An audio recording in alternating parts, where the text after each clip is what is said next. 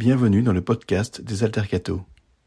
Vous pouvez y retrouver les conférences que nous organisons dans le cadre de notre café et coworking associatif Le Simone à Lyon. Notre but Être un atelier de formation et un laboratoire d'action pour les jeunes laïcs à la lumière de la doctrine sociale de l'Église. Vous pouvez aussi nous suivre sur Facebook, Instagram et Twitter. En ce 11 janvier 2023, voici la première étape de notre cycle consacré à l'Église et au fondement de la pensée politique. Jérôme Moreau, président des Altercato, nous présente l'histoire contrastée des relations entre l'Église et les droits de l'homme, d'une opposition totale à une acceptation large, mais peut-être pas tout à fait sans réserve. Bonsoir, donc bienvenue Simone pour cette première conférence de 2023 de notre programme. Nous avons accueilli la semaine dernière Paul Collerin pour parler de son livre sur la politique chez Aristote, ce qui était une, euh, finalement une bonne entrée en matière pour euh, enchaîner sur deux autres conférences qui vont parler de ce qu'on a appelé les fondements de la pensée politique euh, en lien avec la réflexion de l'Église. Ce soir, la question des droits de l'homme. Et puis, ça aurait dû avoir lieu la semaine prochaine. On a eu un empêchement, on le décale au 1er février. une intervention de Vincent Aubin sur la question de la loi naturelle quelque chose que je vais mentionner en passant, euh, dont je suis pas du tout spécialiste, mais euh, sur lequel justement il pourra nous éclairer davantage et euh, ça permettra de rebondir sur ce que nous allons voir maintenant euh, autour de la question des droits de l'homme et de, euh, de leur histoire et du lien entre ces droits de l'homme et l'Église. Il y a souvent des débats ou polémiques sur l'articulation possible entre un discours de l'Église et l'existence des droits de l'homme, la défense des droits de l'homme. Euh, donc l'idée était de reprendre un, panorama assez général. Euh, je suis pas du tout du tout original ici. Euh, encore une fois, c'est pas c'est pas ma, spécialité. L'idée était plutôt que je prenne le temps d'aller lire deux trois choses pour pouvoir les moi les découvrir et puis essayer de vous en parler. Euh, L'essentiel de ce que je reprends là euh, vient d'un article d'Alain Thomasé, jésuite, spécialiste de ces questions-là, qui avait fait une très bonne synthèse et donc c'est ce que je vais essayer de reprendre avec vous en y ajoutant quelques points en conclusion, et puis éventuellement j'aurai d'autres textes si on va approfondir euh, tel ou tel point de ce que j'ai pu euh, découvrir dans mes recherches. Le premier point donc que, euh, je voudrais voir avec vous, c'est le très, bref panorama du développement de ce qu'on appelle les droits de l'homme. C'est très synthétique. Hein. J'espère que vous ne connaissez pas déjà la question, sinon euh, vous n'apprendrez peut-être pas grand-chose. L'idée, c'est de reprendre juste quelques quelques rapports très très euh, quelques repères très rapides. Euh, ces droits de l'homme, donc, se concrétisent en 1789 avec la Révolution française, la Déclaration des droits de l'homme et du citoyen, et il y a de fait une opposition très forte de l'Église, je vais y revenir dans le détail, mais euh, juste pour situer le combat euh, euh, qui a pu se développer au XIXe siècle, Grégoire XVI parlait d'une erreur pernicieuse, voire d'un délire. À cette époque-là, euh, donc, les bases sur lesquelles la discussion partait étaient, vous le voyez, assez euh, claires et euh, rendaient peut-être difficile une conciliation de toutes ces idées. L'Église voit arriver donc des libertés modernes euh, absolument néfastes. La question est est-ce que c'est vrai? D'où ça vient? Et euh, comment l'Église elle-même a pu éventuellement euh, évoluer sur ces points-là? Les choses qui ont non, je passe. Je vais reprendre l'histoire parce que sinon je vais vous perdre. Donc simplement et concrètement, d'où viennent ces droits de l'homme et de quoi s'agit-il? Certains les font remonter très très loin dans l'histoire, jusqu'au Code d'Amourabi, XVIIe siècle avant Jésus-Christ, euh, les édits de Cyrus, euh, le même qui a permis aux, aux, Hébreux de revenir à Jérusalem, à la Bible elle-même, avec tout ce qu'elle peut dire de l'homme et euh, de sa dignité. On reviendra sur la question de la dignité, même si elle n'est pas formulée exactement comme ça dans la Bible. Si on saute encore un peu, on retrouve en Angleterre la Grande Charte, la Magna Carta, vous connaissez peut-être, donc qui euh, restreint en quelque sorte l'arbitraire euh, du pouvoir royal. Mais le moment qui lance vraiment les choses, vous connaissez, ce sont les Lumières, le, 17e, le 18e siècle, pardon, euh, avec un grand mouvement philosophique de contestation des autorités, de lutte contre l'obscurantisme. Et euh, c'est de là que découle la volonté d'affirmer l'existence de ces droits de l'homme donc contre l'absolutisme des monarchies, contre l'autoritarisme des églises, contre les privilèges financiers ou politiques de l'aristocratie. Vous connaissez, je pense, à peu près ces, histoires-là. La première euh, occurrence de quelque chose qui ressemble, c'est euh, lors de la Révolution américaine en 1776, et puis donc 1789, je le disais tout à l'heure, Déclaration universelle des droits de l'homme et du citoyen, qui postule le premier article vous connaissez sans doute, les hommes naissent et demeurent libres et égaux en droit, les distinctions sociales ne peuvent être fondées que sur l'utilité commune, et puis un deuxième, euh, assez significatif pour notre propos, le but de toute association politique est la conservation des droits naturels et imprescriptibles de l'homme.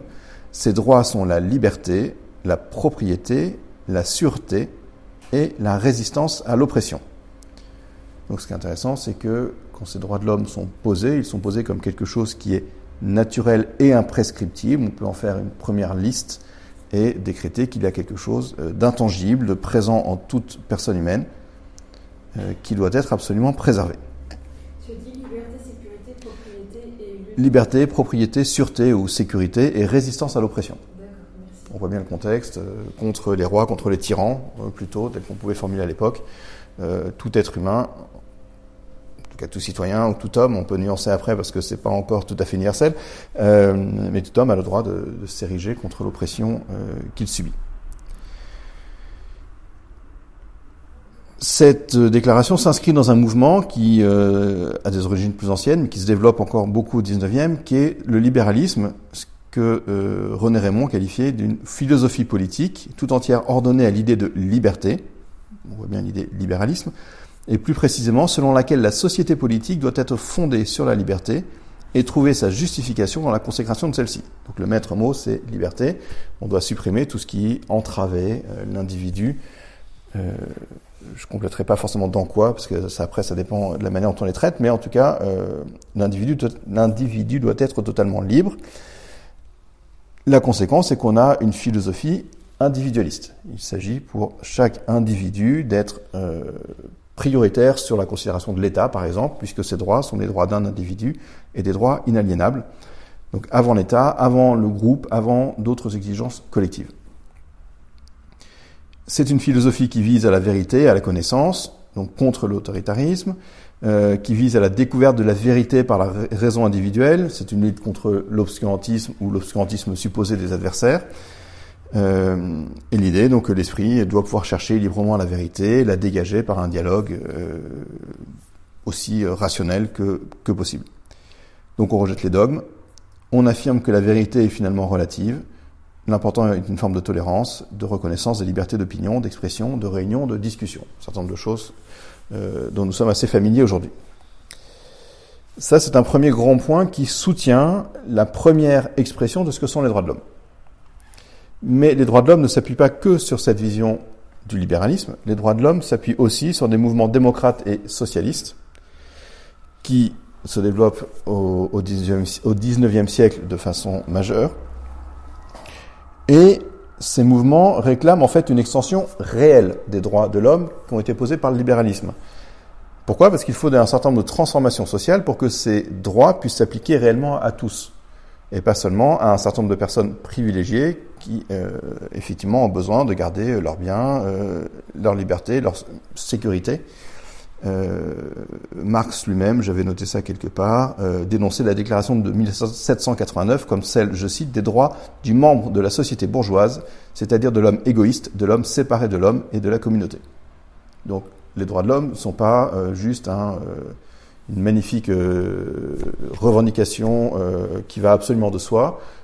elle a été contestée par des gens qui ont voulu les étendre, les proposer autrement, mais en tout cas considérer que ce point de départ euh, était encore euh, grévé par un certain nombre de choses qui euh, ne correspondaient pas à leur esprit réel, ou en tout cas qu'il fallait pouvoir les, conduire plus loin. Euh, sinon, ça reste effectivement totalement abstrait. Et de ce fait, donc Alain Thomaset développe bien qu'on a dans les droits de l'homme un certain nombre de strates qui s'ajoutent, des droits de première génération, inspirés du libéralisme, donc je reprends de manière large, expression, vote, réunion, résistance à l'oppression, droit à la vie, à la sûreté, à la propriété privée. Et puis des droits de ce qu'on appellerait la seconde génération. Et ça, euh, donc ils viennent de ces mouvements démocrates et socialistes, alors qu'on peut qualifier de droits créances, euh, des droits que, qu'on va pouvoir euh, faire valoir dans un domaine économique ou dans un domaine social garanti par l'État pour assurer que ces libertés soient effectives et qu'elles ne soient pas juste sur le papier, mais que, euh, on en parlait un peu la semaine dernière, que des ouvriers, par exemple, soient tellement accaparés par leur travail et soumis à leur outil de production que la question de la liberté de pensée, d'expression, etc., soit finalement abstraite et qui n'en verra jamais le jour. Donc, les deux sont, sont nécessaires. D'un côté, ce qui nous relèverait peut-être plutôt aux premières vues de ce qu'on appellerait politique, l'interdiction de l'esclavage, du meurtre, de la torture, de la violence arbitraire, etc. Et puis, d'un autre côté, euh, tout ce qui touche au travail, aux revenus suffisants, euh, à la sécurité sociale, à l'éducation, à la santé, aux syndicats, par exemple, etc.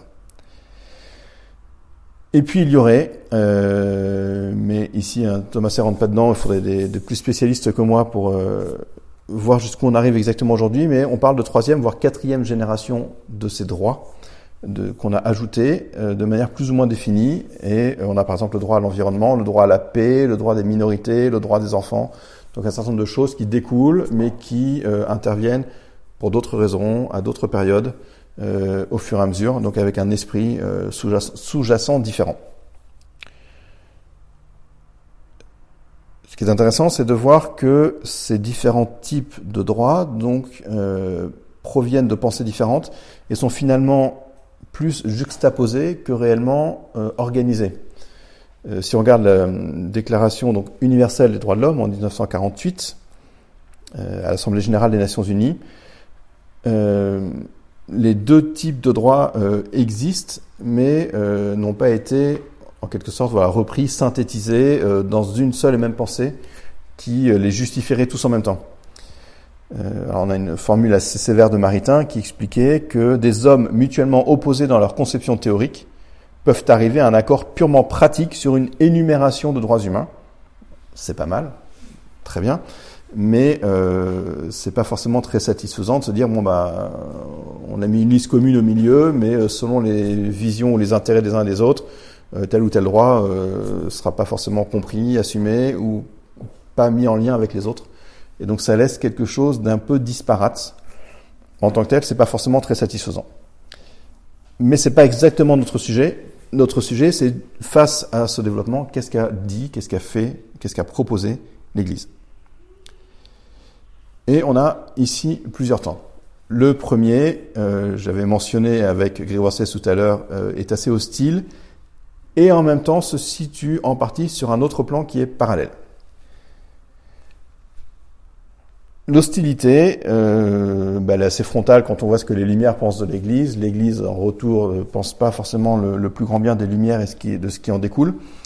Euh, donc on a quasiment un siècle de, euh, de, face à face assez rude, qui est dans l'Église euh, rendu plus rigide peut-être, euh, plus tendu, par un phénomène de centralisation très forte dans l'Église elle-même. Vous, avez peut-être euh, donc mémoire du Concile Vatican I en 1871 qui euh, achève de recentrer l'Église catholique sur le pape, sur le pouvoir du pape. C'est là où est proclamé le, dogme de l'infaillibilité pontificale. Euh, et on a une Église qui est centralisée comme jamais autour du pape et donc qui cherche un discours homogène. On va voir que le XXe siècle va l'amener à changer mais euh, c'est un moment où l'Église cherche à être en crise, les États pontificaux vont disparaître. Euh, en 71, le pape n'a plus rien, sauf euh, l'espace du Vatican. Et euh, donc il y a une volonté de l'Église de s'abstraire de, des puissances politiques autour, de recentrer tous euh, les évêques, notamment sur l'Église romaine, et d'éviter ce qu'on appelle le gallicanisme, par exemple, les Français en étaient très euh, friands. Euh, une vision un peu, enfin pas arrangée, mais c'est le terme négatif, c'est un peu plus que ça, mais disons une version française de la foi de l'Église, pas sur les points forcément majeurs, mais certaines libertés vis-à-vis du pape, qui n'est pas considéré comme une autorité absolue, qui doit décider en tout. Contre cette tendance, c'est ce qu'on appelle l'ultramontanisme, être fidèle à celui qui est au-delà des montagnes, c'est-à-dire le pape à Rome donc l'Église est dans une tentative de réduire tout ce qui apparaîtrait comme un gallicanisme ou l'équivalent dans d'autres pays. Et donc c'est pas non plus le moment où on peut trop euh, s'ouvrir et discuter de manière un peu sereine, euh, surtout quand on a euh, l'unité italienne qui se fait, qui est, qui est aux portes du Vatican et qui, qui réduit petit à petit les, les États du Vatican. Donc Euh, la période n'est pas très simple. En 1789, la Déclaration des droits de l'homme n'est pas forcément très bien acceptée, et encore moins la constitution civile du clergé qui s'ensuit. On demande au clergé de, de reconnaître et d'appliquer euh, toutes les lois euh, de l'Assemblée nationale. Euh, donc comme si l'Assemblée nationale devenait euh, l'autorité de tutelle de tout le clergé catholique français, ce qui passe assez mal. C'est vu, peut-être pas complètement à tort, comme une volonté de détruire l'Église catholique, en tout cas de la détruire comme une autorité autonome et détachée de, de la République enfin en tout cas la monarchie constituante, puis la, République qui s'installe euh, un peu plus tard. Euh, un peu plus tard, donc on retrouve Grégoire XVI, que j'avais déjà cité tout à l'heure, mais il y a des termes euh, comme assez importants et en même temps très vifs. Euh, en 1832, il dénonce ce qu'on appelle l'indifférentisme, c'est-à-dire, je continue à le citer, cette opinion funeste répandue partout par la fourbe des méchants, qu'on peut par une profession de foi quelconque obtenir le salut éternel de l'âme, pourvu qu'on ait des mœurs conformes à la justice et à la probité. Ça paraît assez étrange aujourd'hui, parce qu'on se dit, bah si, pourquoi pas, très bien. Mais euh, l'idée, c'est, euh, en étant complètement détaché de Dieu, à supposer qu'on puisse l'être et avoir des mœurs conformes à la justice et à la probité, eh bien, euh, le, salut, le salut éternel serait donné. Il continue, de cette source empoisonnée de l'indifférentisme découle cette maxime fausse et absurde, ou plutôt, je mentionnais le terme tout à l'heure, ce délire, qu'on doit procurer et garantir à chacun la liberté de conscience. Erreur des plus contagieuses à laquelle aplanit la voie cette liberté absolue et sans frein des opinions qui, pour la ruine de l'Église et de l'État, va se répandant de toutes parts. Donc c'est intéressant, cette idée d'indifférentisme, c'est-à-dire il n'y a plus de vérité, en tout cas pas celle de l'Église, celle de la raison euh, individuelle de chacun, mais elle est relative et limitée. L'Église euh, enseigne quelque chose qui n'est plus forcément valable, et certains disent, bah, tant qu'on vit bien, c'est bon, on aura, on aura le salut. Donc c'est détaché du discours de l'Église. On peut comprendre la difficulté en tout cas. Mais vous voyez que ça va loin, parce que le, le terme de liberté de conscience à l'époque, euh, euh en allant un tout petit peu loin, mais euh, en jouant un peu sur les mots, c'est quasiment être un libertin, un libertin au sens d'origine du, du 18e, c'est-à-dire euh, liberté de penser ce qu'on veut. Ça a donné après la liberté de, de, faire ce qu'on veut, et notamment en, matière sexuelle, mais euh, il y a au départ cette idée de souveraine liberté de l'individu. Euh, et l'Église va dire, bah non, vous pouvez pas penser n'importe quoi librement, c'est parce que c'est libre que c'est bien. Euh, donc tout ça est dangereux, et vous voyez que ça ruine l'Église et l'État en même temps. On a une époque où, euh, même s'il y a des tensions euh, qui augmentent, l'Église est encore souvent liée à des États. En France, il faut attendre 1905, euh, vous connaissez, pour qu'il y ait une séparation. Donc, euh, il y a cette question d'un ordre qui doit être maintenu, et l'Église et l'État, ensemble, maintiennent cet ordre, maintiennent cette vérité. Donc, euh, on ne peut pas admettre que des gens s'en détachent, s'en abstraient. On a Pie un peu plus tard, que vous connaissez peut-être pour ses prises de position là aussi assez fermes, pour employer un euphémisme. En, en 1864, il écrit donc une encyclique, Quanta Cura, euh, quelle grande préoccupation, qu'il accompagne de ce qu'on appelle un syllabus, c'est-à-dire un, un, une liste de toutes les propositions qui sont condamnables, la liste des erreurs du temps.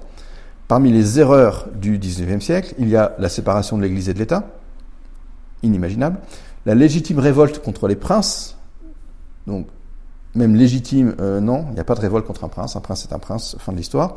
L'inutilité que la religion catholique soit considérée comme l'unique religion de l'État, donc il doit y avoir un État, la religion catholique, fin de l'histoire. Et il condamne enfin la nécessité pour le pape de, je cite, se réconcilier, de composer avec le progrès, le libéralisme et la société moderne. Euh, donc, toutes ces prétentions du monde moderne sont absolument à rejeter. Euh, il est hors de question d'imaginer que le pape puisse se concilier, composer, discuter avec tout ça. Euh, c'est des phrases qui sont encore relevé par certains pour dire aujourd'hui encore, il est absolument impossible de penser que le monde moderne puisse avoir la moindre valeur. C'est le syllabus, euh, c'est Pie IX, on ne peut pas discuter avec, euh, avec tout ça. Bon, c'est pas exactement la position qu'a défendue l'Église par la suite. Euh, on pourrait discuter sur la manière dont euh, les positions évoluent, ce qu'elles signifient à telle ou telle, époque, mais on a en tout cas euh, des positions extrêmement fermées, qu'elles soient absolument définitives sous cette forme-là, on pourra en discuter, mais vous voyez bien l'esprit. Quels sont les problèmes de l'Église si on essaye d'analyser un tout petit peu plus euh, avec de recul? Donc la liberté dont je vais parler, cette liberté absolue, purement autonome, chacun ait sa propre loi, euh, sans relation avec Dieu éventuellement non plus sans relation avec l'Église. Il y a la formulation que les droits de l'homme s'opposeraient aux droits de Dieu. C'est aussi des choses qu'on voit parfois. Oui, les droits de l'homme, les droits de l'homme, très bien, mais euh, Dieu a des droits d'abord et c'est ça qui s'impose. Euh, et il y a du coup plusieurs points sur lesquels euh, ces problèmes s'appliquent. Un individu qui serait séparé de ses enracinements sociaux, culturels et religieux. ça, on peut le comprendre formulé de, cette manière-là. C'est-à-dire que ces enracinements sociaux, culturels et religieux sont aussi ce qui guide un individu vers le bien, d'être pris dans une communauté, euh, qui peut euh, le soutenir, l'appuyer, lui permettre de se développer, etc. Vocabulaire qui sera plus tardif. Euh, la liberté de conscience qui mène à l'indifférentisme, j'en ai parlé, et aussi à ce qu'on appelle le positivisme juridique, c'est-à-dire qu'une loi ne vaut qu'à partir du moment où une majorité l'a décrétée, et c'est tout. Et donc si une loi décrète qu'à partir de demain on tue euh, tous les roues, si la majorité a décidé, c'est inattaquable, c'est le droit positif. Euh, donc là, il y a une, une énorme réserve. Euh, on va voir que euh, l'Église continue à argumenter euh, effectivement en ce sens-là derrière, la défense des minorités. Il y a un autre critère, on l'a déjà mentionné, mais c'est encore mieux formulé ainsi. L'Église est inquiète face à la désobéissance face au pouvoir en place qui mènerait à l'anarchie et au désordre. L'idée qu'une bonne société doit être en ordre. On se pose pas la question de savoir si parfois c'est légitime ou pas de faire une révolution. On a vu que le prince euh, avait une autorité qui était légitime par principe.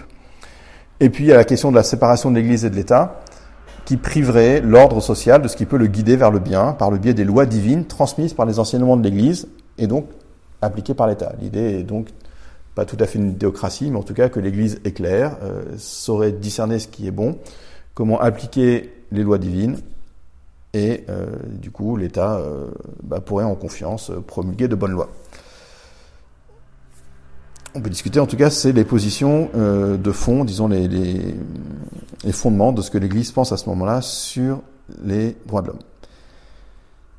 Ça, c'est le côté opposition. Et il y a un deuxième côté, qui est le côté, je disais, parallèle, à côté, euh, qui va avoir des suites importantes. C'est l'action concrète d'un certain nombre de catholiques et parfois même quelques prises de position. Il y a euh, des catholiques libéraux, vous connaissez peut-être, vous avez peut-être entendu ces noms, Lacordaire, Lamennais, Montalembert, qui appelle, au nom de l'Évangile, à la liberté de conscience, la liberté de presse, la liberté de vote et la séparation de l'Église et de l'État. Donc l'autorité euh, pontificale, disons, centrale de l'Église euh, se prononce contre un certain nombre de choses. Certains catholiques libéraux disent, bah, ça serait peut-être plus cohérent avec l'Évangile. Donc le, les thèses sont pas absolument euh, euh trans, enfin comment dire euh, univoques. Euh, il, il peut y avoir des débats sur la question. Ce qui est certain, c'est que l'Église n'a pas encore à ce moment-là de, de, de, vocabulaire pour pouvoir parler de manière ajustée des questions sociales euh, et des, de tous les débats qui se mettent en place. Ce vocabulaire, il va venir à travers un certain nombre d'expériences qui sont les grandes expériences de charité du 19e. Le 19e est le grand siècle des fondations charitables au sens fort et au sens large du terme.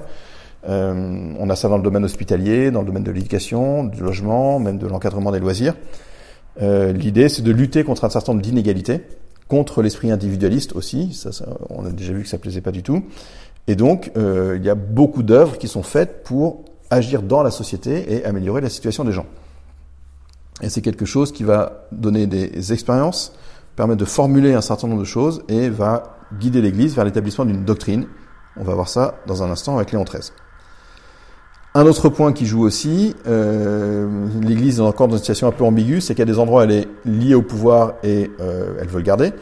Il y a des endroits où elle est en position de faiblesse. On a dit par exemple les États pontificaux euh, face à l'unité italienne euh, qui arrive à toute vitesse. Et euh, donc l'Église cherche aussi à défendre sa propre liberté, parfois dans une situation minoritaire.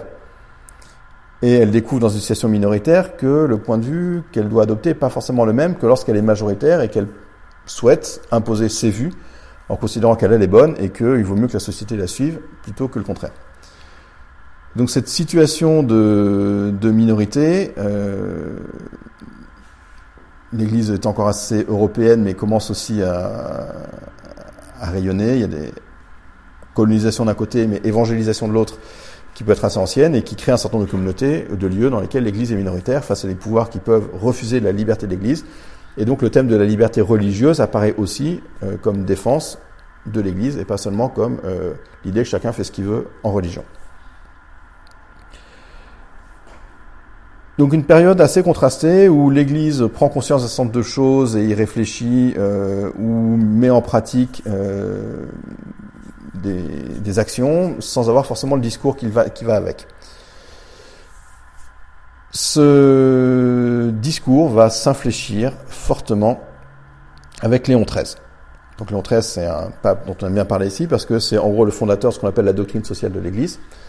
Et euh, il est le premier à euh, présenter les choses sous un jour un peu différent. Il y a des principes qui sont dans la continuité de ce qu'on a vu avec l'Église, par exemple les critiques de la démocratie, en disant, la, je prenais l'exemple là un peu caricatural, mais si une loi passe euh, votée par la majorité, la minorité n'y peut rien, et ça, ça lui paraît gênant. Euh, il rappelle que l'homme précède l'État, que Dieu est l'ordre naturel, encore eux précèdent l'homme, et donc euh, on ne peut pas mettre l'État en premier, c'est renverser complètement les choses. Euh, et donc il y a des fondements à la vie sociale qui sont des fondements de nature morale, déterminés par la loi naturelle, éclairés par la révélation. Ce sont les choses sur lesquelles on reviendra dans euh, trois semaines avec Vincent Aubin autour de cette question de la loi naturelle. Mais l'idée à l'époque est qu'il y a encore quelque chose que, qu'un raisonnement éclairé, euh, juste et éclairé par la révélation peut euh, discerner, peut définir. Et, euh, et c'est ce que l'Église doit pouvoir défendre contre les, des excès de la raison qui mèneraient à des lois contre les minorités, par exemple. Alors, il critique la démocratie, enfin, il critique les limites de la démocratie. C'est lui qui va appeler les Français au ralliement à la République naissante en 75, euh, quitte à la combattre, mais dans le cadre de la République par des moyens légaux. Donc, position nuancée de critique, euh, disons, précise et euh, du coup de, de, dialogue. Le texte le plus important pour l'époque, c'est Rerum Novarum, donc, sur les, les choses, les situations nouvelles que, que l'Église rencontre, enfin que l'Église, que le monde rencontre en général, et apparaît de manière très très nette la question de la dignité de la personne humaine. C'est à ce moment-là que euh, qu'elle intervient euh, et qu'elle se développe dans les textes de l'Église pour défendre les personnes contre par exemple l'État ou ceux qui voudraient dans euh, l'économie réduire les personnes à des simples moyens de production. Donc il y a des choses sur la question des ouvriers. Euh, il s'agit de déterminer des droits et des devoirs spécifiques dans le domaine économique, le juste salaire, retenir les bénéfices de son travail, le droit de propriété privée, le droit au repos. L'Église a insisté pour euh, le dimanche, par exemple. Euh, le droit à une existence digne qui se pose nourriture, vêtements, logement, droit d'organisation syndicale, etc. Donc c'est quelque chose qui, euh, pour l'Église, est un discours vraiment neuf, et c'est avec Louis euh, Léon XIII qu'il apparaît. Première étape. Deuxième étape, on saute 40 ans d'un coup. Pie XI, en 1931, écrit un texte qui s'appelle Quadragesimo Anno, c'est 40 ans, c'est-à-dire les 40 ans de Rerum Novarum. 1931, vous voyez un tout petit peu monter en Europe des tensions, le nazisme arrive un tout petit peu plus tard, on sort d'une énorme crise, la crise de 29. Donc la situation est franchement pas euh, joyeuse, pas très reluisante. Et c'est à ce moment-là que Pie XI choisit de revenir sur le discours, disons, social de l'Église, en l'élargissant. On va voir que le discours s'élargit d'étape en étape au XXe siècle. On parlait jusque de la question ouvrière. Le problème dans la société, c'était les ouvriers. Pie XI parle de l'instauration de l'ordre social. Il s'agit de réfléchir, cette fois-ci, à la globalité de la société. Il y a une citation que je vous donne en entier parce qu'elle est frappante et relativement d'actualité. Ce qui, à notre époque, frappe tout d'abord le regard, ce n'est pas seulement la concentration des richesses, mais encore l'accumulation d'une énorme puissance, d'un pouvoir économique discrétionnaire aux mains d'un petit nombre d'hommes qui, d'ordinaire, ne sont pas les propriétaires, mais les simples dépositaires et gérants du capital qu'ils administrent à leur gré. Ce pouvoir est surtout considérable chez ceux qui, détenteurs et maîtres absolus de l'argent, gouvernent le crédit et le dispensent selon leur bon plaisir. on sort d'une crise économique absolument majeure, mais euh, voilà, c'est intéressant de voir ces, prises de position. Euh, on dirait aujourd'hui euh, la finance ou les banques ou des choses comme ça. Il y a une conscience de disproportion absolument gigantesque dans la société. Donc l'idée est qu'il y a une prise de conscience de, des cadres économiques, de la manière dont ils atteignent la personne, et cette critique se fait à la fois vers l'organisation sociale du capitalisme, libéral, concurrentiel, etc., mais aussi des courants marxistes et socialistes. Et on a des textes euh, en parallèle, toujours en 1931, euh, avec une dénonciation du nazisme d'un côté, une semaine après, une dénonciation du, communiste, du communisme intrinsèquement pervers. Euh, l'idée étant d'essayer de recentrer au milieu de tout ça une bonne vision juste de la société. Citation dans l'encyclique qui, s'appelle Mitbrennender Sorge, qui est consacrée donc euh, à la situation en Allemagne. Le véritable bien commun est déterminé et reconnu en dernière analyse par la nature de l'homme. On revient à cette nature, qui équilibre harmonieusement droits personnels et obligations sociales, et par le but de la société, déterminée aussi par cette même nature humaine.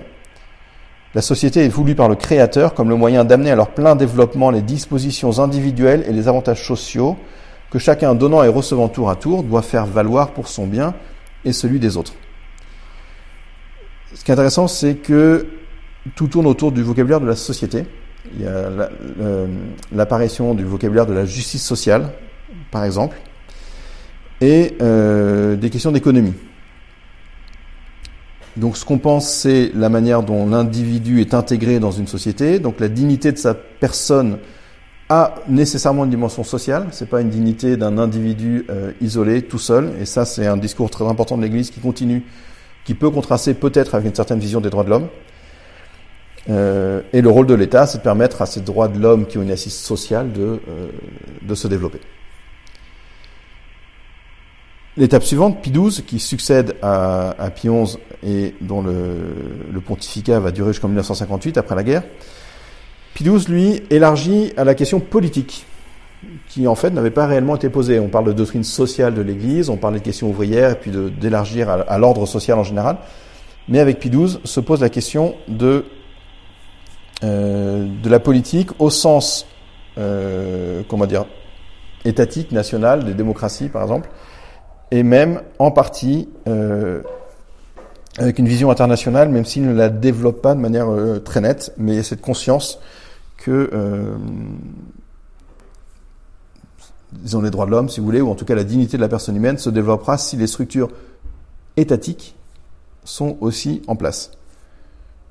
Donc il faut un ordre de droit constitutionnel ou juridique, etc. Euh, je rentre pas dans les détails, mais disons, vous voyez, le, discours petit à petit s'élargit et essaye de prendre en, compte des réalités de plus en plus larges. Troisième et dernière partie de cette évolution du discours de l'Église, Jean 23 et le Concile, euh, les deux choses euh, s'enchaînant. Jean 23 est celui qui a ouvert le, Concile Vatican II et il est mort au milieu, c'est Paul VI qui l'a terminé. Euh, Jean 23 manifeste une prise de conscience très forte de l'interdépendance croissante des personnes et en fait, si vous voulez, des mutations sociales qui font que le, il y a un phénomène qu'il appelle la socialisation, qui est que la liberté humaine est à la fois exercée et limitée de plus en plus par des organisations sociales. Donc il revient, si vous voulez, euh, enfin pas tout à fait un cran en arrière par rapport à, à Pie XII, mais s'intéresse à la dimension sociale euh, avec des choses qui ressembleraient plus à ce qu'on a aujourd'hui dans les sciences sociales, si vous voulez. Euh, où est la place d'un individu dans tel ou tel groupe autour de lui euh, et comment ça l'entrave ou comment ça, au contraire, l'élève. Donc il s'agit par exemple de s'engager davantage pour que ces structures sociales puissent évoluer, s'améliorer et permettre une, meilleure vie de, chacune des personnes.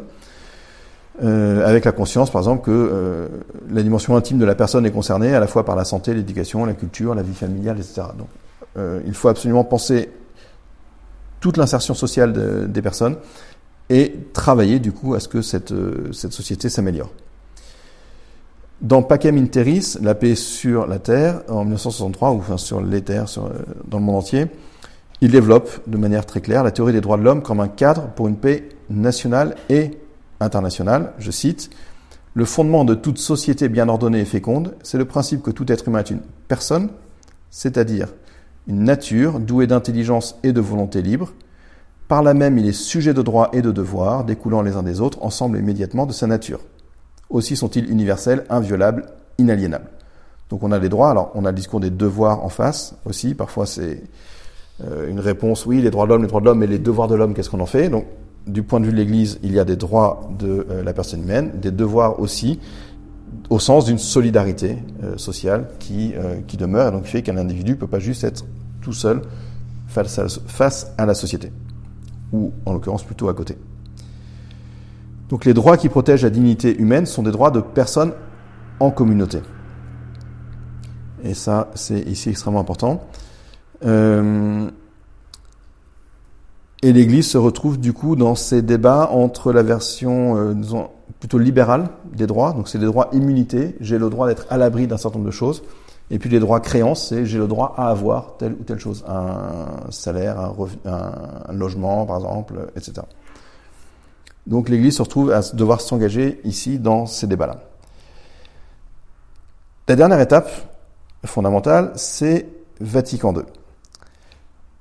Ce que Vatican II apporte par rapport à tout ce qui avait précédé, c'est que les fondements euh, des droits de l'homme tels qu'ils sont repris sont désormais véritablement théologiques. C'est-à-dire que là, il y avait jusque-là une dimension euh, de réflexion qui peut être une dimension euh, sociale, considération de l'économie, considération euh, d'une bonne politique, d'une bonne société, etc. Euh, avec l'idée d'une nature de l'homme, mais qui n'était pas forcément très définie. C'est le Concile qui va jusqu'au bout de l'idée d'un fondement théologique qui permet de penser à partir de là tout le reste. Euh, vous avez notamment le texte donc Gaudium et Spes, une des grandes constitutions, qui euh,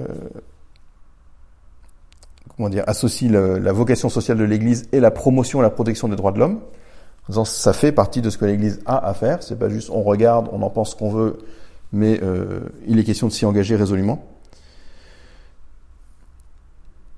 Et tout ça repose donc sur une anthropologie extrêmement euh, puissante. Donc ils font de la dignité de la personne et des droits humains, ainsi que la destinée eschatologique de la personne en Christ, euh, pour aller encore plus loin. Si euh, certains d'entre vous étaient là quand j'ai parlé de la dignité de la personne humaine, ou si vous regardez ce que l'Église euh, dit dans la doctrine sociale de l'Église sur la dignité de la personne humaine, c'est que fondamentalement, chaque personne est appelée à la contemplation béatifique de son Créateur, euh, et tout le reste en découle. C'est-à-dire que toute organisation sociale, euh, toute intervention de l'État ou autre, doit favoriser ou ne pas empêcher cette contemplation béatifique qui est le désir le plus profond du cœur de l'homme donc on va chercher comme assez souvent, on dit pas juste bah, l'homme est un animal parmi d'autres qui a besoin d'un certain équilibre euh, en termes de, confort, de bien-être, etc. Euh, on, va fonder ça de manière extrêmement puissante. Et c'est ce que euh, ce que le concile donc creuse disons jusqu'au bout, en disant bah, autour de la question des droits de l'homme, on rejoint ce discours anthropologique et en même temps théologique. Ce qui s'opère, ça je, je pense c'est un point vraiment important, euh, c'est expliqué dans Gaudium et Spes, je reprends l'expression. Le genre humain passe d'une notion plutôt statique de l'ordre des choses à une conception plus dynamique et évolutive. De là naît, immense, une problématique nouvelle qui provoque à de nouvelles analyses et à de nouvelles synthèses. Et ça, c'est euh, sans doute une des difficultés qui pèsent encore dans la compréhension, dans les débats, euh, dans la présentation de ce que l'Église enseigne, c'est l'idée que, euh, j'y reviendrai un peu, un peu plus loin, il y avait une dimension euh, statique bien claire, bien nette, et que euh, elle a été euh, abîmée, pervertie, oubliée, tout ce que vous voulez. Non, l'idée c'est qu'il y a vraiment quelque chose qui s'est mis en mouvement dans la manière dont l'humanité se comprend, dans la vision des sociétés, et qu'il faut s'articuler à ce mouvement, disons, suivre ce mouvement. Alors suivre pas au sens se laisser bercer, euh, mais euh, voilà, le dialoguer avec en, en suivant ces étapes, euh, là où il en est, et pour pouvoir y répondre de manière ajustée. Et c'est là où euh, se cristallise sans doute encore un certain nombre de problèmes euh, pour dire mais on avait dans l'Église une très bonne vision, elle était impeccable, elle était réglée, il y avait plus rien à y redire. Oui, mais on, on admet maintenant une dimension plus dynamique. c'est des choses, j'en avais parlé l'an dernier, je crois, euh, autour de la question de la tradition chez Blondel, par exemple, on voit que au début 20e, euh, Maurice Blondel montre déjà dans quelle mesure la tradition de l'Église n'est pas la simple répétition du même de manière fixiste.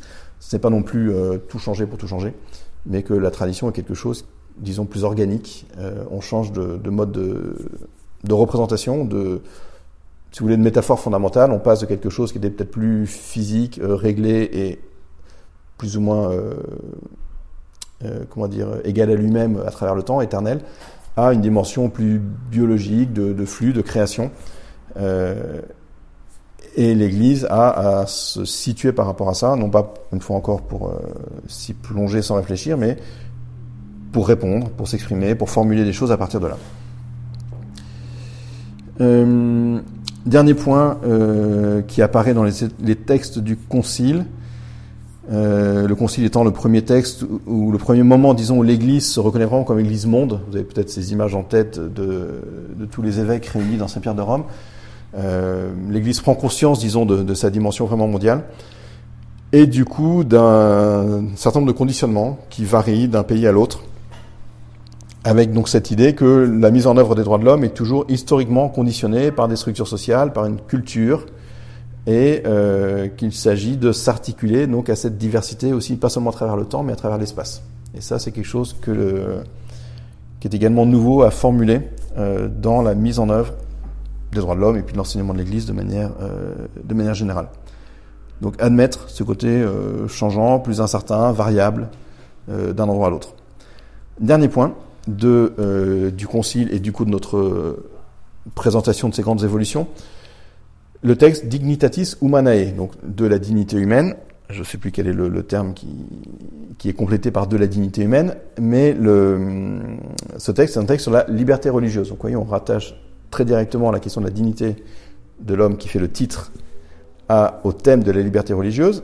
On avait vu que c'était un point d'obstacle absolument décisif au 19e. Il n'y a pas de liberté religieuse qui consisterait à dire je pense ce que je veux, je crois ce que je veux et j'irai quand même au paradis. Le texte dit Le Concile du Vatican déclare que la personne humaine a droit à la liberté religieuse. Cette liberté, alors c'est là où on définit et on peut éventuellement discuter, cette liberté consiste en ce que tous les hommes doivent être soustraits à toute contrainte de la part tant des individus que des groupes sociaux et de quelque pouvoir humain que ce soit, de telle sorte qu'en matière religieuse, nul ne soit forcé d'agir contre sa conscience, ni empêché d'agir dans de justes limites, selon sa conscience, en privé comme en public, seul ou associé à d'autres. Donc il s'agit dans tous les cas donc, de pouvoir suivre sa conscience sans être empêché d'agir dans une certaine limite, euh, malgré tout, euh, on pourrait euh, pour essayer de voir ce que ça donne, mais l'idée donc qu'il euh, s'agit de permettre euh, cette conscience libre de chacun, avec l'idée a un peu basculé depuis je pense ce que je veux quand je veux, mais de dire qu'il y a des contraintes qui peuvent peser sur une juste liberté de conscience d'un point de vue de l'Église, en tout cas, pour le dire très très vite, vous pouvez être chrétien empêché de bien croire, et l'Église va insister là-dessus mais avec un discours qui montre que ça s'applique à tout le monde. Il ne peut pas y avoir de contraintes d'une manière ou d'une autre sur des questions de religion. Et ça, c'est pas facile à accepter quand on a entendu le discours du 19e qui dit mais euh, on ne peut pas librement, euh, réellement embrasser une autre foi que la foi catholique. Ça crée encore des tensions, euh, c'est peut-être pas irréconciliable, mais euh, il y a effectivement un, un basculement apparent qui, qui n'est pas neutre. Euh, et ça termine donc en disant ce droit de la personne humaine à la liberté religieuse dans l'ordre juridique de la société doit être reconnu de telle manière qu'il constitue un droit civil. Donc il faudrait avoir dans tous les codes de tous les pays euh, ce droit de la personne humaine à la liberté religieuse. Donc vous voyez des basculements qui paraissent importants, qui euh, résultent d'un développement progressif aussi. Il ne s'agit pas de dire, tiens, d'un seul coup, on a tout changé, tout renversé parce que, euh, parce que voilà, c'est le concile ou n'importe quoi. Euh, mais il y a une prise de conscience et un ajustement à un vocabulaire que euh, l'Église n'avait pas forcément encore, à une prise de conscience des réalités sociales notamment, euh, qui n'étaient pas du tout dans le discours de l'Église à ce moment-là. Euh, et donc il y a un certain nombre d'éléments qui petit à petit ont infléchi ce discours. Qu'est-ce qu'on peut en conclure? Je reprends donc les conclusions toujours de, pardon, je fatigue le nom d'Alain Thomasé. Euh, trois grands éléments. Première chose, le contenu de ce qu'on appelle les droits de l'homme dans la vision de l'Église. Donc c'est très clair, c'est la dignité de la personne humaine, ou le respect de la dignité de la personne humaine. Euh, c'est la base de la DSE, euh, c'est ce qui justifie la question des droits de l'homme derrière.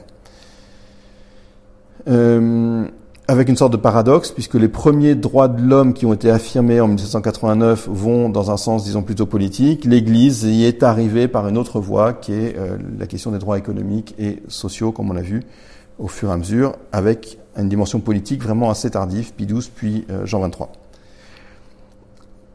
Quelque chose de neuf qui joue, c'est que l'Église, euh, je vous l'ai dit, se retrouve souvent en position de faiblesse, de minorité, et du coup dans le camp des défenseurs euh, d'une forme de liberté qu'elle ne reconnaissait pas lorsqu'elle était dans une position où elle de, pensait devoir régir la société tout entière.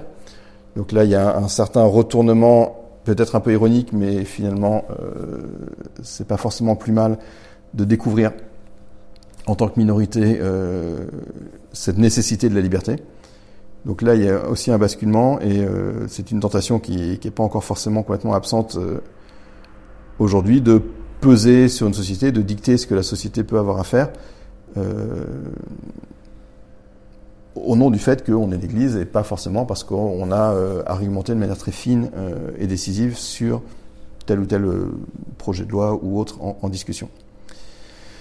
Euh, L'Église affirme face aux guerres, au totalitarisme, la validité des régimes constitutionnels, la nécessité de cadres juridiques. Là aussi, l'expérience des totalitarismes euh, qui monte dans les années 30 est tellement massive que euh, ça produit la nécessité de répondre autrement. On peut plus juste dire, bah, il y a un bon pouvoir, c'est très bien, le prince est légitime face à, que je dise pas de bêtises, alors Mussolini en Italie c'est clair, ça doit déjà être Staline en Union soviétique, Hitler arrive deux ans après euh, Midway Bref, là on voit qu'on est passé à autre chose et l'Église ne peut pas juste dire bah, si on est du côté du pouvoir, tout va bien.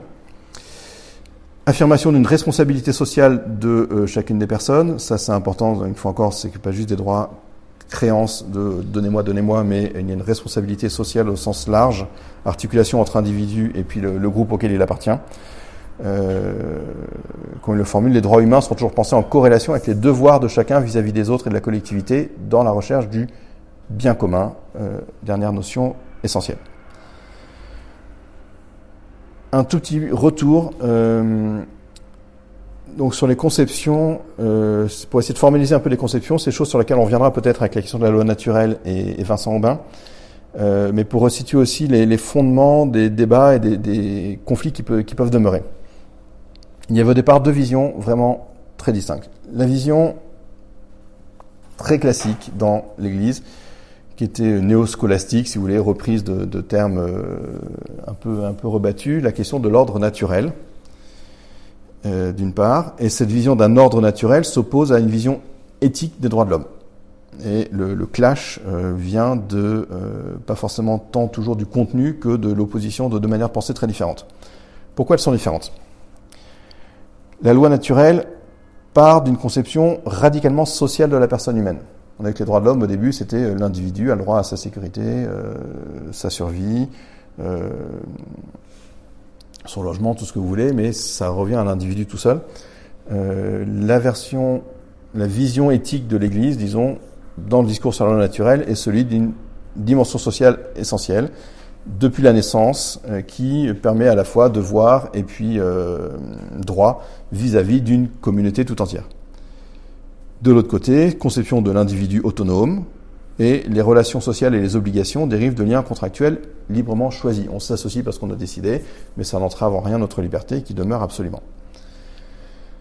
Euh, donc d'un côté, euh, l'idée qu'il faudra un modèle organique de société, de l'autre, une société purement contractuelle, euh, basée sur des individus autonomes d'un côté un État qui a de grandes responsabilités, de l'autre une concurrence entre l'État et le citoyen euh, qui relativise le rôle de l'État. Ça, c'est les, deux grandes manières de penser qu'il y avait au moment où euh, les débats se mettent en place.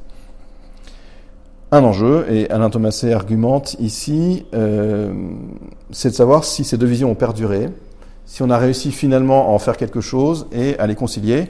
On a vu que pour les droits de l'homme, il y avait deux visions qui n'avaient jamais vraiment été conciliées depuis. Euh, là, si on remonte de manière encore plus fondamentale sur ces deux éthiques, qu'est-ce qu'on peut en faire?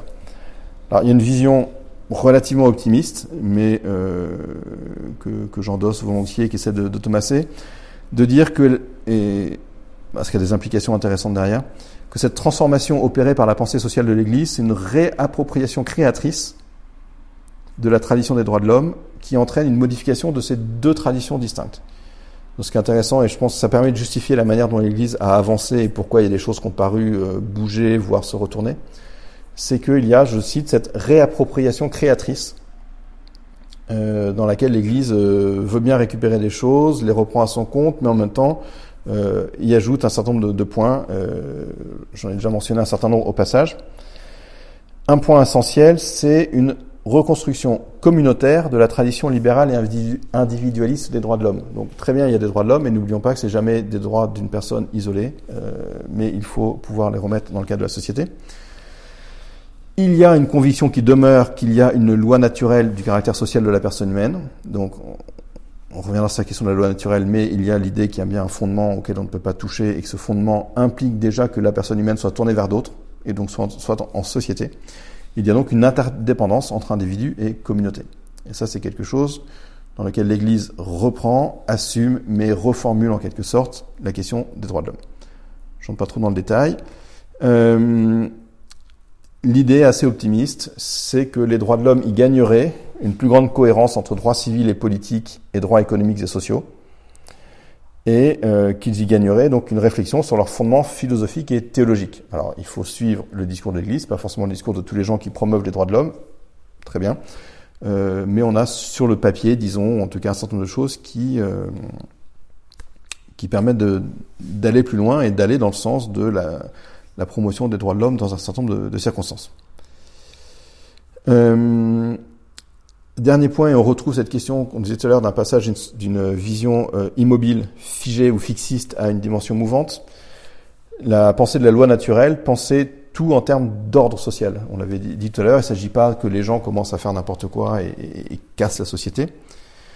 Donc il y avait l'idée que les structures hiérarchiques traditionnelles euh, étaient très bien, bien en place, faisaient leur métier, c'était hérité depuis la chrétienté médiévale, c'était très bien que les monarchies absolues les avaient renforcé ce système, donc qu'on avait une société qui était voulue de manière immuable par Dieu, euh, et qu'il y quelque chose qui ne varierait pas au cours du temps. On avait trouvé le bon modèle, pas de raison d'en sortir.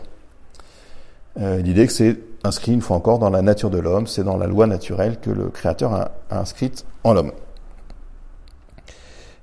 Donc on ne peut pas toucher à la société dans, ces, euh, dans cette manière-là de voir les choses.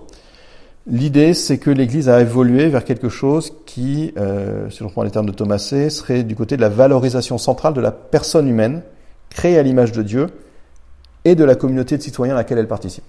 Donc plutôt que de repartir d'une société avec un ordre, et il faut que tout rentre dans cet ordre-là, et cet ordre est à la fois euh, politique, moral, euh, spirituel, etc., euh, on est un catholique suivant de bonnes lois, etc., etc., on valorise la personne humaine créée à l'image de Dieu et la communauté à laquelle elle participe, et on a cette dimension d'emblée communautaire euh, dont je dis qu'elle était absolument essentielle. On est passé d'un ordre social immuable et protecteur à la considération de la personne humaine vivant dans des communautés historiques et changeantes. Et là, c'est quelque chose qui euh, bouleverse la manière de penser et peut justifier d'apparentes euh, contradictions, euh, reniements ou je ne sais quoi de, de la doctrine sociale, de la même pas de la zone sociale, la doctrine tout court de, l'Église. Euh, dernier point, donc, la manière dont euh, l'Église propose de nouveaux fondements sur, euh, sur ces droits de la personne et qu'est-ce que ça apporte ou quelles sont éventuellement aussi les limites que cela peut produire. Donc le Concile a pris conscience, l'Église en général, mais le Concile en particulier, de euh, la pluralité des idéologies, la pluralité des cultures. Les documents ecclésiaux sont plus conscients de euh, toutes ces nuances qu'ils vont rencontrer et essaient d'en tenir compte au plan philosophique, politique, social, etc. Euh, on voit dans les droits de l'homme quelque chose qui est nécessaire à condition de le, reformuler de manière continue, qu'il faut développer à, l'aide des, du recours aux sciences humaines. Donc un discours qui, euh, disons, s'affine pour coller davantage à la société dans ce qu'elle a désormais de mouvant, qu'on le veuille ou non. Mais il se pose quelques questions encore, donc euh, deux, trois questions pour terminer s'il y a désormais à prendre en compte ce pluralisme des cultures, euh, des temps, mais même ne serait-ce que des cultures et des lieux, euh, est-ce qu'on peut définir des droits de l'homme de manière universelle, comme la Déclaration universelle des droits de l'homme le prétend? Euh, vous savez que c'est pas des c'est pas des questions en l'air puisque euh, on renvoie souvent les droits de l'homme à un modèle purement occidental et en Chine par exemple cette question des droits de l'homme n'est pas à sa place c'est une autre manière de penser que celle des Chinois donc il ne faudrait pas en entendre parler légitime, pas légitime, jusqu'où l'Église accepterait ce pluralisme et du coup pourrait considérer que les Chinois peut-être effectivement ont une autre pensée. Donc là, il y a des enjeux. on verra avec Vincent Aubin éventuellement s'il en parle, mais il y a des manières d'essayer de reprendre autrement la question de la loi naturelle pour aller dans un sens plus historique, plus dialogique, et pas juste euh, il y a une vérité, tout le monde la reconnaît et c'est tout. Mais ça pose question, ça pose question pour l'enseignement de l'Église, ça pose question pour les droits de l'homme en général. Euh, je l'ai dit, je pense que vous avez ça en tête. Autre conséquence euh, qui là euh, pêche sans doute encore un peu en partie, la conséquence de la prise en compte des droits de l'homme dans le fonctionnement interne de l'Église puisque euh, on a parlé de, euh, de, liberté sur un certain nombre d'aspects, mais la question théologique de la liberté chrétienne n'est pas encore forcément euh, tout à fait claire. Et donc il y a à voir si ça ne changerait pas un certain nombre de choses sur le fonctionnement lui-même de l'Église, si on va jusqu'au bout de la question des droits de l'homme, de la place de chacun, de la dimension sociale en général, donc place des femmes, processus de décision, euh, rôle joué par les laïcs. Bon, si vous connaissez un peu euh, l'Église catholique et euh, ses difficultés en ce moment, c'est des choses qui reviennent et que l'Église s'est peut-être donné les moyens de penser, mais qu'elle n'a pas encore forcément décanté et intégré complètement. Dernier point qui rejoint une grande intuition du Concile, donc la question du discernement des signes des temps, d'une interprétation constante, c'est-à-dire qu'il s'agit à chaque génération, à chaque condition sociale nouvelle, de repenser tout ça pour essayer de, euh, de s'ajuster et de ne pas considérer qu'un sens a été donné de manière définitive avant nous et que euh, désormais tout est clair. Voilà pour ce tableau, voilà ce que, euh, ce reprend Alain Thomasé. Je voudrais juste terminer de façon plus polémique, peut-être, mais euh, par deux points. Le premier, je rentre pas du tout dans les détails parce que c'est euh, assez complexe et j'ai juste euh, repris quelques éléments. C'est un livre de Pierre Manant, qui est un philosophe que vous connaissez peut-être, qui a derrière lui une carrière et une œuvre assez considérable, qui a sorti il y a quelques années un livre euh, en collection Puf Quadrige, La loi naturelle et les droits de l'homme.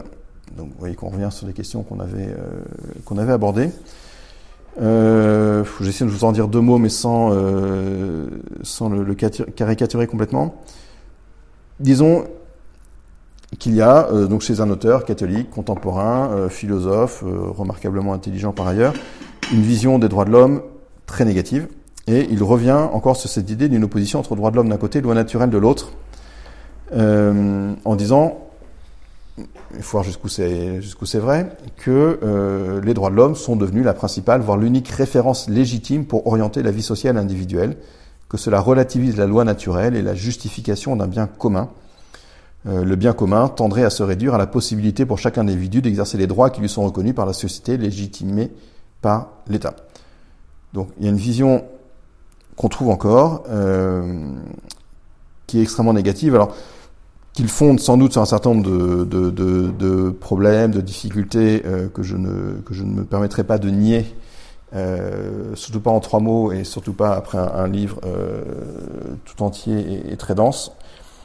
Mais euh, vous voyez que c'est encore des questions qui, qui se posent, qu'il applique en particulier, par exemple, il y revient, je ne sais plus exactement de quand date le livre, mais de la légitimation du mariage pour tous avec comme commentaire que euh, c'est une nouvelle métaphysique qui se met en place, qui porte sur le tout de la vie humaine et qu'elle a l'ambition d'inscrire, là je cite ce qu'il dit, d'inscrire dans la loi positive la thèse selon laquelle l'ordre humain ou légitime exclut toute référence à une norme ou une finalité naturelle. Donc euh, revenir à l'idée qu'il y a quelque chose d'intangible, une finalité de la personne humaine, et que le discours des droits de l'homme euh, nous en sortirait de manière radicale. Le mariage pour tous c'est une audace de l'État qui légitime la destruction du fondement naturel de la loi. Un nœud a été tranché, bref, euh, ne parle pas tout à fait de destruction de la société, mais pas, tout à fait loin. Euh, bon, je, je, je, ne démontrerai pas terme à terme euh, l'idée, mais vous voyez qu'il y a, je prendrai plutôt comme un témoignage du fait qu'il y a des résistances encore assez fortes y compris un discours dont on a vu qui est euh, celui de l'Église, que l'Église a développé, repris, affiné euh, jusqu'au texte du Concile. Encore après, que les papes, un certain nombre de papes ont défendu, j'avais quelques textes éventuellement derrière, euh, Ratzinger, Benoît XVI, prônant les droits de l'homme de manière parfois très très claire. voilà, on peut encore en essayer d'en faire une dialectique absolument euh, totale, je sais pas si, le terme est bon, enfin frontale, entre deux ordres de réalité qui sont incompatibles. Évidemment, c'est le mauvais qui gagne, et donc il ne reste plus rien dans la société qui tourne vraiment. Euh, les droits de l'homme se sont substitués à l'antique loi naturelle, etc., etc. Voilà, je suis pas très convaincu, euh, mais j'en ferai pas plus que ça, parce que sinon il faudrait le démonter vraiment de manière absolument sérieuse. Mais voilà, sachez que euh, ce sont les choses qui résonnent encore un peu. Un dernier point, là c'est franchement polémique, euh, c'est une observation, enfin le terme d'observation là, pardon, mais euh, c'est une, une, remarque sur un texte que l'Église a produit concernant la non-discrimination des personnes homosexuelles en 2003. Euh, donc c'est la Congrégation pour la doctrine de la foi, c'était probablement sous la plume de, de Joseph Ratzinger, euh, pour qui j'ai une estime considérable par ailleurs, mais où là le, le texte est euh, en un sens intéressant euh, pour l'argumentation qu'il propose et qui me semble quelque chose de d'à la fois euh, bien et mal digéré concernant la question des droits de l'homme. Plutôt mal, euh, naturellement, mais vous allez voir, il y a quelque chose d'assez étrange. Vous avez dans ce texte euh, deux paragraphes sur lesquels je vais m'arrêter un instant. Observation au sujet des propositions de loi sur la non-discrimination des personnes homosexuelles. Euh, donc c'est un contexte que bah, on a retrouvé en, en France en 2012-13 avec la question du mariage pour tous. Donc la reconnaissance euh, du mariage pour les personnes homosexuelles. Là, la question c'est sur la non-discrimination. Et c'est quelque chose qui me paraît assez contourné, qui implique une réflexion sur les droits de l'homme. Et j'aimerais en dire un mot parce que ça me... Voilà, il, y a de quoi, il y a de quoi réfléchir à la manière dont les choses sont proposées. L'article 12 stipule, euh, pas stipule, pardon, énonce, enfin le paragraphe 12 énonce, les personnes homosexuelles en tant que personnes humaines ont les mêmes droits que toutes les personnes, y compris le droit de ne pas être traitées d'une manière qui porte atteinte à leur dignité personnelle.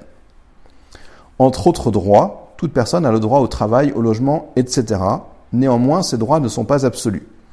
D'ailleurs, cette formule est un peu étrange, on va y revenir. Ils peuvent être légitimement limités en raison d'un comportement externe objectivement désordonné. Ceci est parfois non seulement licite, mais obligatoire.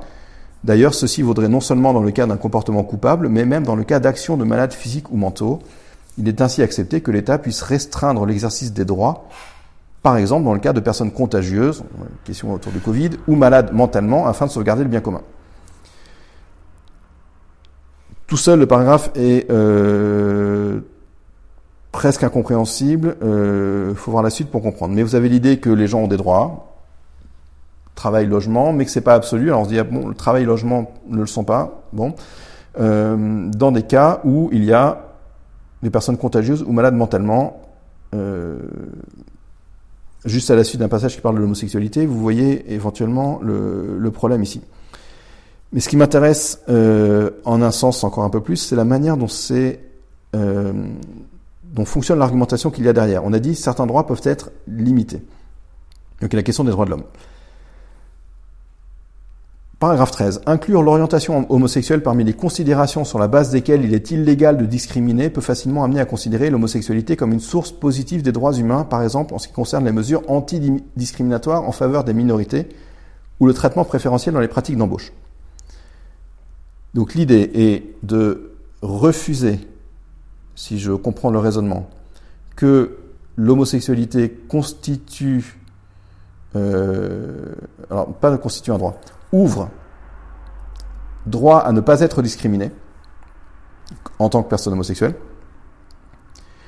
Et donc, euh, il faudrait prendre garde à ne pas euh, considérer l'homosexualité comme une source positive des droits humains, parce que sinon, euh, eh bien, il y aura, on ne pourra, en un sens, pas faire valoir de mesures antidiscriminatoires. Enfin, ils voudront faire valoir des mesures antidiscriminatoires en faveur des minorités ou des traitements préférentiels dans les pratiques d'embauche.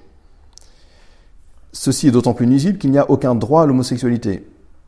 En tant que tel, la formulation euh, se comprend, mais c'est un peu étrange parce que je ne suis pas sûr que ça soit revendiqué comme tel euh, par les personnes qui s'y reconnaissent, qui ne devrait donc pas constituer le fondement de revendication juridique. Donc en fait, l'idée, c'est euh, surtout, ce n'est pas parce qu'une personne est homosexuelle qu'il faut reconnaître quoi que ce soit de légal autour de cette personne.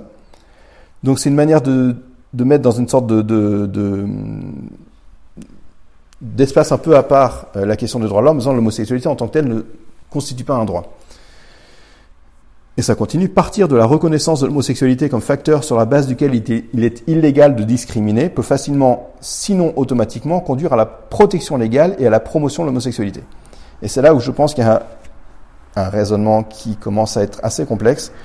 Il ne faut surtout pas reconnaître des droits, sinon il faudra protéger légalement et promouvoir, je ne suis pas sûr que les deux aillent ensemble, la question de l'homosexualité. Donc vous avez un discours sur les droits de l'homme ici qui est très contourné. L'idée est qu'il ne doit pas y avoir d'acceptation de l'idée qu'il y a une discrimination, mais ça aboutit à des choses qui, formulées à l'envers, euh, deviennent assez étranges. Euh, avec cette dernière phrase qui ne convainc pas beaucoup, l'homosexualité d'une personne serait invoquée contre la discrimination alléguée, et ainsi, l'exercice des droits serait défendu précisément par le biais de l'affirmation de la condition homosexuelle, au lieu que ce soit en fonction d'une violation des droits humains élémentaires.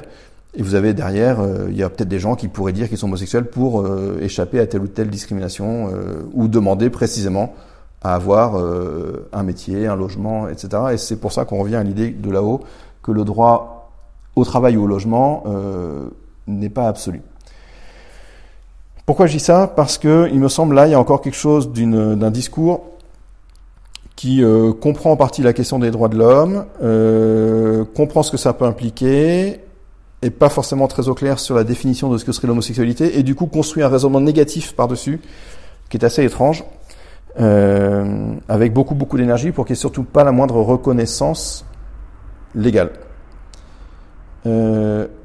On pourrait en un sens je terminerai là-dessus, euh, comprendre que l'Église soit opposée, par exemple, à la légalisation des unions entre personnes homosexuelles en disant c'est un enseignement, enfin c'est une, réalité qui pour nous ne devrait pas exister, donc on souhaiterait qu'elle n'existe pas par ailleurs.